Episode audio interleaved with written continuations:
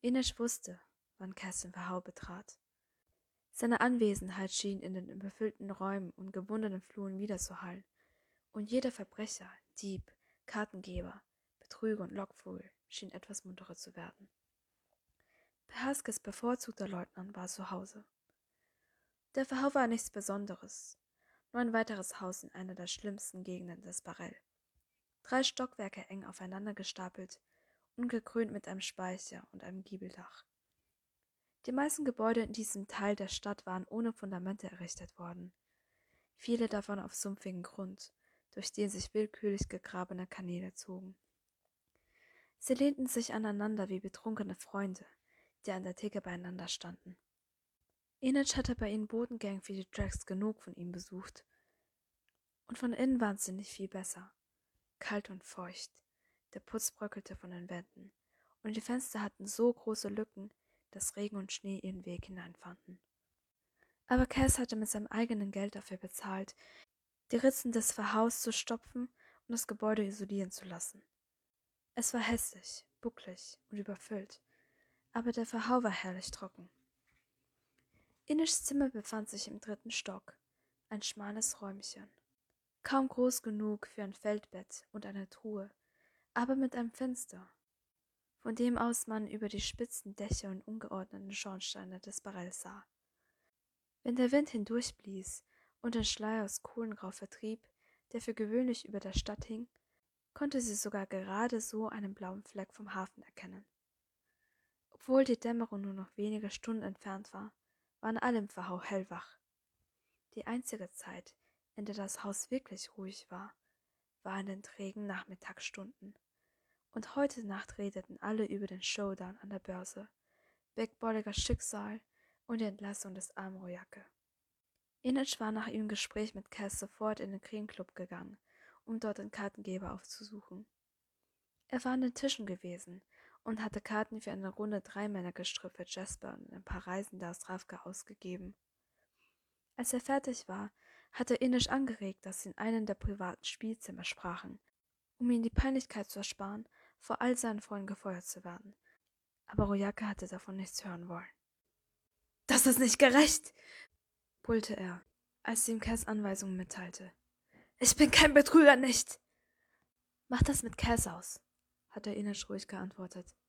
Und sei leise, fügte Jasper hinzu, der den reisenden Seemännern, die an den Nachbartischen saßen, einen Blick zuwarf. Kämpfe waren üblich im Barell, aber nicht im Krähenclub. Wenn es Streitigkeiten gab, dann klärte man das draußen, damit man nicht den geheiligten Vorgang störte, bei dem man die Täubchen von ihrem Geld trennte. Wo ist Brecker? knurrte Royacke. Ich weiß es nicht. Du weißt immer alles über alles, höhnte Royacke und beugte sich vor. Sein Atem stank nach Lager und Zwiebeln. Bezahlt Dirty Hands sich nicht genau dafür? Ich weiß nicht, wo er ist oder wann er zurückkommt. Aber ich weiß, dass du nicht hier sein willst, wenn er zurückkommt. Gib mir meinen Scheck. Den schuldet er mir für die letzte Schicht. Brecker schuldet dir gar nichts. Das kann er mir nicht selbst sagen? Schick mir ein kleines Mädchen, um mich in den Wind zu schießen? Vielleicht schüttle ich einfach ein paar Münzen aus dir raus. Er streckte die Hand aus, um sie am Hemdkragen zu packen, aber sie wich ihm mit Leichtigkeit aus. Er versuchte es erneut. Aus den Augenwinkeln sah Inetsch, wie sich Jasper von seinem Stuhl erhob, aber sie gab ihr einen Wink und schob die Finger in die Schlagringe, die sie in der rechten Hüfttasche aufbewahrte. Dann verpasste sie Royaka einen schnellen Schlag auf die linke Wange. Seine Hand flog zu seinem Gesicht. Hey, rief er, ich hab dir nicht wehgetan, hab ich nicht. Waren doch nur Worte. Mittlerweile sahen ihnen Leute zu, also schlug sie ihn erneut. Regeln hin oder her. Das hier hatte Vorrang. Als Cass in den Verhau gebracht hatte, hatte er sie gewarnt, dass er nicht auf sie aufpassen konnte, dass sie für sich selbst sorgen musste. Und das tat sie. Es wäre leicht genug gewesen, sich abzuwenden, als sie sie beschimpft hatten oder sich an sie herangemacht hatten und sie zum Knuschen aufgefordert hatten. Aber hätte sie das gemacht, dann hätte sie bald eine Hand in der Bluse gehabt oder man hätte ihr aufgelauert und sie gegen die Wand gedrückt. Und so hatte sie es bei keiner Beleidigung und keiner Anzüglichkeit gut sein lassen. Sie hatte immer zuerst zugeschlagen. und sie hatte hart zugeschlagen. Manchmal hatte sie sich sogar ein bisschen aufgestützt.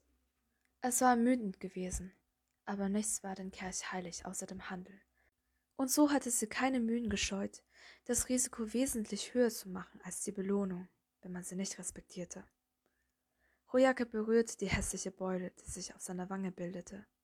Er wirkte überrascht, als habe man ihn betrogen. Ich dachte, wir werden gut miteinander, muckte er erneut auf. Das Traurige war, dass es stimmte. Inetsch mochte Oyaka. Aber gerade jetzt war er nur ein Mann, der verängstigt aussah und versuchte größer zu wirken als jemand anders. Royake, sagte sie, ich habe gesehen, wie du mit einem Stapel Karten umgehst. Du kannst in praktisch jeder Bude einen Job bekommen. Geh nach Hause und sei froh, dass Kerstin nicht aus deinem Fell gerbt, was ihm zusteht. Hm? Schließlich war er gegangen, ein bisschen wackelig und die Hand an der Wange wie ein verblüfftes Kleinkind, und Jasper war zu ihr herübergeschlendert. Er hat recht, weißt du? Cass sollte nicht dich vorschicken, um die Drecksarbeit zu erledigen. Alles ist Drecksarbeit. Aber wir tun sie trotzdem, sagte er mit einem Seufzen. Du siehst erschöpft aus. Schläfst du heute Nacht überhaupt mal? Jasper zwinkerte nur. Nichts, solange die Karten heiß sind. Bleib im Spiel eine Runde. Cass verbirgt sich für dich. Ernsthaft, Jasper? fragte sie und zog ihre Kapuze tiefer. Wenn ich dabei zusehen möchte, wie Männer sich ihre eigene Grube graben, dann suche ich mir einen Friedhof. Komm schon, Inetsch! rief ihr nach, als sie bereits durch die großen Flügeltüren hinaus auf die Straße getreten war. Du bringst Glück! Heilige, dachte sie, wenn er das glaubt, muss er wirklich verzweifelt sein. Sie hatte ihr Glück in einem Suli-Lager an den Ufern von West-Ravka zurückgelassen, und sie bezweifelte, dass sie beides je wiedersehen würde. Jetzt verließ Inasch die winzige Kammer im Verhau und rutschte über das Treppengeländer nach unten. Es gab keinen Grund, ihre Bewegungen hier zu verbergen, aber die Stille war jetzt zur Gewohnheit geworden, und die Treppen quietschten wie sich paarende Mäuse. Als sie den Absatz des zweiten Stocks erreichte und die Menge unten herumlungern sah, zögerte sie. Cass war schon länger weg, als irgendjemand erwartet hätte. Und sobald er die düstere Eingangshalle betreten hatte, lauerten ihm die auf, die ihm zu seinem Sieg über Jesus gratulieren oder ihn nach Neuigkeiten über die Black Tips ausfragen wollten.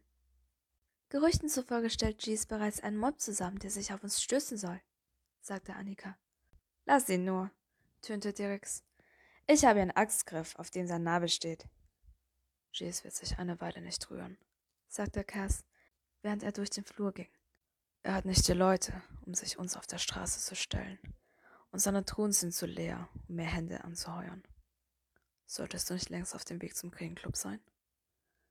Seine gehobene Augenbraue reichte aus, um Annika davon huschen zu lassen, direkt auf den Fersen. Andere traten vor und gratulierten oder stießen Drohungen gegen die Black Tips aus. Niemand ging jedoch so weit, Cass auf die Schulter zu klopfen. So konnte man leicht eine Hand verlieren. Inic wusste, dass Cass mit Pahaske sprechen würde und so ließ sie den Flur entlang, statt die letzte Treppe hinabzusteigen. Dort stand ein Wandschrank voller Krimskrams, alte Stühlen mit zerbrochenen Lehnen, farbverschmierte Abdeckplanen aus Leinwand. Ines bewegte einen Eimer mit Reinigungsmitteln, den sie dorthin gestellt hatte, weil sie genau wusste, dass niemand im Verhauen je anfassen würde. Das Bodengitter darunter bot einen perfekten Ausblick in Behaskels Arbeitszimmer. Sie fühlte sich ein wenig schuldig, weil sie Cass belauschte, aber er war derjenige gewesen, der sie zum Spion gemacht hatte. Man konnte keinen Falken abrichten und erwarten, dass er nicht jagte. Durch das Gitter hörte sie, wie Cass an die Tür von Per Haskels Arbeitszimmer klopfte und dann seine Begrüßung. Wieder da und du atmest noch? fragte der alte Mann. Sie konnte ihn gerade so in seinem Lieblingssessel erkennen, wie er an einem Modellschiff herumbastelte an dem er seit einem Jahr baute. Ein Pindlager in seiner Reichweite, wie immer. Wir werden mit dem fünften Hafen keine Probleme mehr haben. Haskell grunzte und wandte sich wieder seinem Modellschiff zu. Schließ die Tür. Ines hörte, wie sie geschlossen wurde und die Geräusche aus dem Flur dämpfte. Sie konnte Cass Scheitel sehen. Sein dunkles Haar war feucht. Es musste angefangen haben zu regnen. Du hättest dir von mir die Erlaubnis holen sollen, mit Big Bolliger abzurechnen, sagte Haskell. Wenn ich zuerst mit dir gesprochen hätte, hätte sie vielleicht herumgesprochen. Du glaubst, das würde ich zulassen? Kerrs Schultern hoben sich. Hier ist es wie überall im Katadam. Es leckt. Ines hätte schwören können, dass er kurz zu den Lüftungsschliss hochsah, als er das sagte. Ich mag sowas nicht, Junge. Big Bolliger war mein Soldat, nicht deiner. Natürlich, sagte Cass, aber sie beide wussten, dass es eine Lüge war. Huskers Drags bestanden aus alten Wachleuten, Betrügern und Gaunern aus einer anderen Zeit. Bolliger war einer von Cass Mannschaft gewesen. Neues Blut, jung und furchtlos. Vielleicht zu furchtlos. Du bist gewieft, Brecker, aber du musst Geduld lernen. Ja, Sir. Der alte Mann lachte bellend. ja, Sir. Nein, Sir, spottete er. Ich weiß, dass du etwas im Schilde führst, wenn du höflich wirst. Was heckst du also aus? Einen Auftrag, sagte Cass. Kann sein, dass ich eine Zeit lang weg bin. Großes Geld? Ja. Großes Risiko? Das auch. Aber du bekommst 120 Prozent. Du machst keine großen Sachen ohne meine Einwilligung. Verstanden? Cash schien genickt zu haben, denn Per Haskell lehnte sich in seinem Zimmer zurück und nahm einen Schluck von seinem Lager. Wären wir sehr reich. So reich wie Heilige mit goldenen Kronen. Der alte Mann schnaubte. Solange ich nicht wie einer leben muss. Ich rede mit Pim, sagte Cass. Er kann einspringen, während ich weg bin. Ines runzelte die Stirn. Wo wollte Cass hin? Er hatte keinen großen Auftrag ihr gegenüber erwähnt. Und warum Pim? Der Gedanke beschämte sie ein wenig. Sie konnte die Stimme ihres Vaters fast hören. So erpicht darauf, die Königin der Diebe zu werden, Initsch. Es war eine Sache, ihren Job zu machen und ihn gut zu erledigen. Doch erfolgreich sein zu wollen, war etwas ganz anderes. Sie wollte keinen dauerhaften Platz bei den Drags. Sie wollte ihre Schulden abbezahlen und Ketterdam für immer verlassen. Warum sollte es sie also kümmern, wenn Cass Pim auswählte, um die Gänge in seiner Abwesenheit zu führen? Weil ich schlauer bin als Pim, weil Cass mir mehr vertraut. Aber vielleicht traute er der Mannschaft nicht zu, auf ein Mädchen zu hören, das erst seit zwei Jahren aus dem Freundhaus raus war und nicht mal 17 Jahre alt. Sie trug lange Ärmel und die Scheide ihres Messers verbarg zum größten Teil die Narbe an der Innenseite an ihrem linken Unterarm, wo das Tattoo der Menagerie gewesen war aber sie alle wussten, dass es da war. Cass trat aus Haskels Zimmer, und Ines verließ ihren Platz, um auf ihn zu warten, während er die Stufen hinaufrumpelte. Hoyake? fragte er, als seine vorbeiging und sich anschickte, die zweite Treppe hinaufzusteigen. Fort, sagte sie und lief hinter ihm her. Hat es sich sehr zur Wehr gesetzt? Nichts, mit dem ich nicht fertig geworden wäre. Das habe ich nicht gefragt. Er war wütend. Er könnte zurückkommen, Ärger zu machen. Dafür ist er bekannt, sagte Cass, als sie den obersten Treppenabsatz erreichten. Die Dachkammern waren in sein Arbeitszimmer und Schlafzimmer verwandelt worden. Sie wusste, dass all die Treppen für sein schlechtes Bein brutal waren, aber er schien es zu mögen, die gesamte Etage für sich zu haben. Er betrat das Arbeitszimmer, und ohne sie anzublicken, sagte er, Schließ die Tür.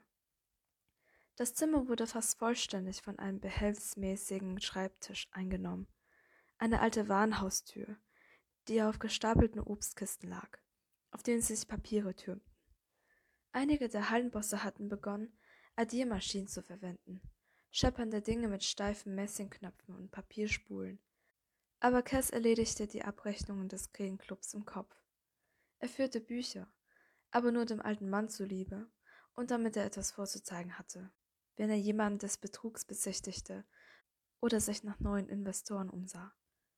Das war eine der großen Veränderungen, die Kester gern gebracht hatte. Er hatte einfachen Ladenbesitzern und rechtmäßigen Geschäftsmännern die Gelegenheit gegeben, Anteile am Kriegenclub zu erwerben. Zuerst waren sie skeptisch gewesen, waren sie sicher, dass es ein neuer Schwindler war, aber er hatte sie mit winzigen Einsätzen gelockt, und schließlich hatte er es geschafft, genug Kapital zusammenzubringen, um das baufällige alte Gebäude zu kaufen, es aufzupolieren und in Betrieb aufzunehmen. Für die frühen Investoren hatte es sich wirklich ausgezahlt. Zumindest sagte man das. Ines war nie sicher, welche Geschichten über Cass wahr waren und welche eher Gerüchte, die er selbst im Umlauf gebracht hatte. So viel sie wusste, hatte er einen armen, ehrlichen Händler um seine Ersparnisse gebracht, um dem Krähenclub zum Erfolg zu verhelfen. Ich habe einen Auftrag für dich, sagte Cass, während er durch die Zahlen des letzten Tages blätterte. Jedes Blatt prägte er sich mit einem flüchtigen Blick ins Gedächtnis ein. Was sagst du zu vier Millionen Kroge? So viel Geld ist mehr Fluch als Geschenk. Meine kleine Suli-Idealistin. Alles, was du brauchst, sind ein voller Magen und eine freie Straße? fragte er, und der Spott in seiner Stimme war deutlich zu hören. Und ein leichtes Herzkass. Das war der schwierige Teil. Er lachte laut auf, während er durch die Tür in sein winziges Schlafzimmer ging. Darauf besteht keine Hoffnung. Ich nehme lieber das Geld. Willst du das Geld oder nicht? Du machst keine Geschenke. Was ist der Auftrag? Ein unmöglicher Auftrag. Fast sicherer Tod. Miese Chancen. Aber wir sollten durchkommen. Er hielt inne, die Finger an den Knöpfen seiner Weste, den Blick in die Ferne gerichtet, fast verträumt. Es war selten, dass ich solch eine Aufregung in seiner kratzigen Stimme hörte. Sollten wir durchkommen? Er grinste sie an, das Lächeln so plötzlich und missstöhnend, wie ein Donnerschlag, die Augen fast so schwarz wie bitterer Kaffee. Dann werden wir Könige und Königinnen sein, Ines. Könige und Königinnen. Hm, sagte sie unverbindlich und gab vor, eines ihrer Messer zu untersuchen, um dieses Grinsen zu ignorieren. Cass war kein alberner Junge, der lächelte und mit ihr Pläne für die Zukunft schmiedete. Er war ein gefährlicher Spieler, der immer manipulierte. Immer, rief sie sich energisch ins Gedächtnis. Ines hielt den Blick abgewandt und raffte einen Stapel Papier auf dem Schreibtisch zusammen, während Cass sich Weste und Hemd auszog. Sie war nicht sicher, ob sie sich geschmeichelt fühlen sollte oder beleidigt, weil er keinen Gedanken an ihre Anwesenheit zu verschwenden schien. Wie lange werden wir unterwegs sein? Fragte sie und warf ihm durch die geöffnete Tür einen raschen Blick zu. Er bestand ganz aus drahtigen Muskeln und Narben, hatte aber nur zwei Tattoos. Die Krähe und den Kelch der Drax auf dem Unterarm und darüber ein schwarzes R auf dem Bizeps. Sie hatte nie gefragt, was es bedeutete. Allerdings zogen seine Hände ihre Aufmerksamkeit auf sich, als er seine Lederhandschuhe abstreifte und ein Lappen in eine Waschschüssel tauchte. Er zog sie nur in diesen Räumen aus, soweit sie es wusste, nur vor ihr. Welches Gebrechen er auch immer versteckte, sie konnte nichts erkennen, nur die schlanken Finger eines Schlossknackers und die glänzende Linie einer Narbe von einem lange zurückliegenden Straßenkampf. Ein paar Wochen, vielleicht einen Monat, antwortete er, während er mit dem feuchten Lappen unter seine Arme und über seine festen Brustmuskeln fuhr und das Wasser an seinem Oberkörper hinabtropfte. Bei allen Heiligen, dachte Ines, während ihre Wangen heiß wurden. Sie hatte ihre Sittsamkeit bei der Menagerie fast vollständig verloren, aber es gab wirklich Grenzen. Was würde Cass sagen, wenn sie sich plötzlich auszog und vor ihm wusch? Er würde mir wahrscheinlich sagen, dass ich nicht auf den Schreibtisch treffen soll, dachte sie mit finsterem Blick. Einen Monat? fragte sie. Bist du sicher, dass du so lange weg sein solltest? So aufgebracht, wie die Black Tips im Moment sind? Es ist das richtige Glücksspiel. Und wo wir gerade davon reden, holt das bauen müssen. Ich will sie bei Anbruch der Dämmerung hier haben. Und Wylan soll morgen Nacht im Krähenclub warten. Wylan? Wenn es um einen großen Auftrag geht. Mach einfach. Inish kreuzte die Arme. Im einen Moment ließ er sie röten, im nächsten wollte sie einen Mord begehen. Willst du irgendetwas davon erklären? Sobald wir alle da sind. Er zog ein frisches Hemd über, dann zögerte er, als er den Kragen schloss. Das hier ist kein Auftrag, Inic. Es ist ein Job, den du annehmen oder ablehnen kannst, wie es dir beliebt. Eine Alarmglocke regte sich in ihr. Sie brachte sich jeden Tag auf den Straßen des Barell in Gefahr, Sie hatte für die Drugs gemordet, gestohlen, hatte böse und gute Männer zu Fall gebracht. Und Cass hatte niemals auch nur angedeutet, dass einer dieser Aufträge kein Befehl gewesen war, dem es nicht zu gehorchen galt. Diesen Preis hatte sie zugestimmt, als Per Haskell ihren Vertrag aufgekauft und sie aus der Menagerie befreit hatte. Was war an diesem Auftrag also anders? Cash schloss die letzten Knöpfe, zog eine schwarzgraue Weste an und warf ihr etwas zu. Es blitzte in der Luft auf und sie fing es mit einer Hand. Als sie die Hand öffnete, sah sie einen riesigen Rubin, eingelassen in einer Krawattennadel und umkränzt von goldenen Lorbeerblättern. Bring das zu einem Hehler, sagte Cass. Wem gehört das? Jetzt uns. Wem hat es gehört? Cass blieb stumm. Er nahm seinen Mantel und begann getrockneten Schlamm mit einer Bürste zu entfernen. Jemand, es hätte besser wissen müssen, bevor er mich hat überfallen lassen. Überfallen lassen? Du hast mich verstanden. Dir ist jemand zuvorgekommen? Er sah sie an und nickte. Unbehagen band sich durch ihre Eingeweide und rollte sich dann bang und unruhig in ihr zusammen. Niemand kam Cass zuvor. Er war das härteste und gefährlichste, was durch die Straßen des Barrel spazierte. Darauf verließ sie sich. Und er auch. Das wird nicht noch einmal geschehen, versprach er. Cass zog ein sauberes Paar Handschuhe an, nahm den Gehstock auf und ging aus der Tür. Ich bin in ein paar Stunden zurück. Stell den Dekappel, den wir aus Van Ecks Haus geholt haben, in den Tresor. Er müsste unter meinem Bett liegen, zusammengerollt. Oh, und gib eine Bestellung für einen neuen Hut auf. Bitte. Cash stieß einen Seufzer aus und machte sich bereit für die Schmerzen, die ihm die drei Treppenabsätze bis unten einbringen würden. Er sah über die Schulter und sagte, Bitte, meine liebe Inetsch, Schatz meines Herzens, würdest du mir die Ehre erweisen, einen neuen Hut für mich zu erwerben? Ines warf einen bedeutungsvollen Blick auf seinen Stock. Hab einen langen Weg nach unten, sagte sie. Dann sprang sie auf das Geländer und rutschte so geschmeidig wie ein Stück Butter in der Pfanne Etage um Etage nach unten.